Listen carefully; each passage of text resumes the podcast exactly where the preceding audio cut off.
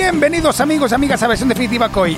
Ok, y voy a pasar de la cabecera directamente porque con Marcilla tenemos muchas cosas que hablar, tenemos muchas cosas que explicar, tienen muchas cosas que compartir. Así que Fernando Marcilla, ¿cómo estás? Muy buenos días, un día más. buenos días, buenos días. Es el whisky más largo de la historia. Tres días. El, mío se está acabando ya, ¿eh? bueno, el tuyo se, se ha acabado ya, madre mía. Bienvenidos a versión definitiva, ok. Marcilla, ¿cómo estás? Está guay esto, ¿eh? ¿eh? Estoy aquí estupendo, como en brazos. ¿Qué ganas, eh, ¿qué ganas tenía yo de hacer este juego contigo, verdad? llevamos cuánto, medio año. También te digo, menos mal que no lo hicimos para el anterior podcast, ese, que, ese del que nadie habla, porque ahora, estaría, ahora estaría en el baúl de los recuerdos. Esperemos que este dure más. Oye, Marci, me gustaría que compartieras, si, si quieres, o sea, evidentemente ya sabes que a mí me gusta mucho compartir hasta un punto, tampoco soy gilipollas y comparto las entrañas de las cosas, pero eh, yo creo que hay mucha gente que se va, a sentir muy... Y mira que lo he puesto el móvil en, en trabajo, pero me han llamado. Eh, compartir las herramientas que utilizas. O sea, por ejemplo, ahora me acabas de decir que estabas haciendo la web con Adobe no sé qué. De hecho, yo la web la hago con nuestro amigo Alberto Hernández, que sé que no nos está escuchando porque no me escucha.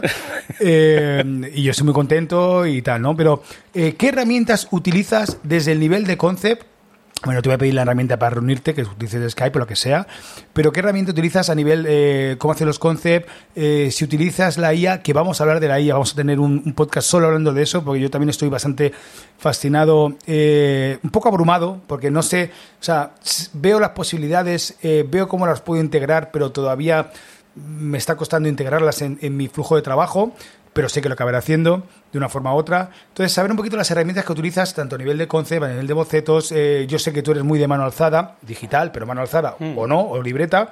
Entonces, compartir un poquito lo que quieras compartir de, oye, yo utilizo esto, esto, y al final con qué trabajas. Si trabajas con, con After, con eh, Nuke, o sea, ¿te acuerdas del el Nuke, tío? sí, de hecho, tenemos ¿Todavía, ¿Todavía, sigue el Nuke? Sí, sí, hombre, es el, programa por excelencia de Compo. ¿Ah, sí? Sí, claro. Ah, para, para, vosotros, para gente como vosotros. no, para gente como otros, porque yo nunca jamás entendí el tema de los nodos y ya me pilla mayor y paso. y había otro. Mira, el otro día me preguntaron en, en un proyecto que estamos ahora, así bastante grande, eh, que si hacíamos VFX y dije que no. ni hago ni voy a hacer. Y no, pero con lo que mola los VFX, yo creo que yo a ti te veo un VFX. o sea, para los amigos que, no, sepan lo que es VFX, que seguro que lo sabéis todos, y los que no lo sabéis, no pasa nada. Mira, yo eso siempre se lo digo a mi productor y a la gente que trabaja conmigo. Yo a veces le digo, oye, ¿sabes qué es esto?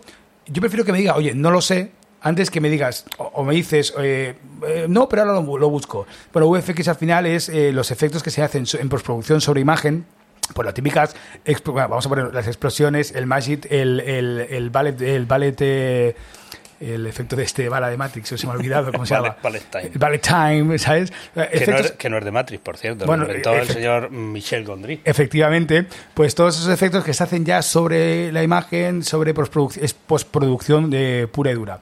Al final haces lo que sería mal llamado el motion graphics, ¿de acuerdo? Aunque puede ser con real y todo mm. eso. Pero yo a ti te veo con VFX, además es súper divertido, tío. Yo te imagino a ti haciendo auténticas locuras con VFX, tío. Si me hubiera pillado en otra época, seguramente sí, pero ahora no. No, y, no por una cuestión muy sencilla, y es que en los VFX tú tienes el, eh, un handicap y es lo real. Esto es real. Y claro, pero es que conseguir esa realidad implica eh, que tienes que tener... Mm, muchísima gente eh, para hacerlos, ¿sabes? Y eso implica eh, otro tipo de vida. O sea, más gestión, más coordinación, más todo. Y, yo ahora no estoy por la... O sea, no me, no me interesa porque no, no tengo ganas de, de tener un tamaño de ese calibre. Y seguramente si, si nos tirásemos por esa vía, por, ya por una cuestión de, de resiliencia, no sé si se dice bien, resiliencia. resiliencia, ya porque llevamos aquí más años que, que, el Danubio, pues podríamos acceder a ese tipo de trabajos, pero no, no, no me gustan. O sea, no es que no me gusten, me gusta verlos, me gusta cómo están hechos, me gusta todo, la, todo el proceso, me encanta, pero no me, veo, no me veo en ese mundo. Bueno, ¿cuál es tu, ¿Cuáles son tus herramientas, más que sí, workflow o las herramientas que utilizas de trabajo, desde el concept hasta ya la postproducción? Pues, generalmente un boli. Y... Empiezas, empiezas con boli y papel, ¿no? Sí, boli y papel o con el iPad. Mm, yo voy a una reunión siempre con un boli y un papel o un iPad. Porque muchas veces mm, a la hora de explicarte y de decir eh, o de contar tu idea, eh, si no la dibujas es imposible, es una abstracción. Entonces, siempre es dibujo y, y concept, boceto. Además, generalmente en una reunión, cuando alguien te cuenta lo que, lo que mm, quiere y demás, es, es para mí es sencillo empezar a dibujar y a, y a plantear ideas. Y tú en ese momento ya empiezas a, plasmar ideas en la reunión esa. En esa depende, depende de muchas. O sea, si es algo que depende, que el storytelling depende de mí, mm, es más, es un proceso más largo. Si el storytelling es, por ejemplo, una animación en la que hay que contar eh, una secuencia de mm, en medio de una, imagínate, en medio de una serie, por ejemplo, en esta de Jaguar o en Valeria, que hicimos ahí una animación que iba en medio de la serie que tenía un guion ya marcado para mí es mucho más sencillo conceptualizar porque tengo que contar lo que viene en el guion. Entonces, a partir de ese guion, tú ya empiezas a jugar, a poner, a quitar, a, se va a ver esto, pero si es una cosa más eh, abstracta, porque es, vale, esta serie va de esto y hay que hacer unos créditos de un minuto. Pues es un poco más complicado. Pero bueno, siempre empiezas tirando dibujos. Luego nada, luego eh, referencias y ver mucho, ver en, pues en Stas o en eh, Motionographer o en Pinterest, que es lo que te digo, Pinterest es como cuando te metes en un bosque y, y no, sabes, cuándo vas a salir, pues es un poco igual, porque una cosa te lleva a otra, y al final es eso, te juntas con un montón de cosas que ves que luego desechas, evidentemente, pero se te quedan ahí. ¿no? Es como que vas mezclando. ¿Y de herramientas qué utilizas después? Una vez que ya pasas del, lápiz y el papel, ¿a qué pasas? Pues eh, mira, últimamente estamos haciendo, estoy haciendo mucho eh, coger un, o sea, en Photoshop empezar a dibujar, dibujar en capas y, y animar en After para ver tiempos y pues hemos hecho hace poco una serie de, que tenía bastante parte de animación, e iba con guion, o sea, con voz en off, porque era un documental, y dibujaba todo, lo animaba en After y entonces ahí me daba cuenta de me sobran planos, me faltan planos, porque muchas veces empiezas a hacer story y empiezas dibujando el story y en tu cabeza escuchas el guion y el tiempo y generalmente o te falta o te sobra, porque no es muy difícil para mí por lo menos, eh, tener ese, ese reloj de, vale, aquí esto va a ir más rápido, esto entonces una vez que lo monto, ya sé que este plano me puede aguantar 20 mm, segundos o este me puede aguantar 5. Entonces una manera que he encontrado ahora, a mis 40, perdón, 45 años de ir más sobre seguro, porque ya testeo y entonces sé lo que necesito, sé lo que tengo que pedir y sé los tiempos que, llevan las piezas. Entonces empiezo así, hago una maqueta, una maqueta en Photoshop mm, y animada en After.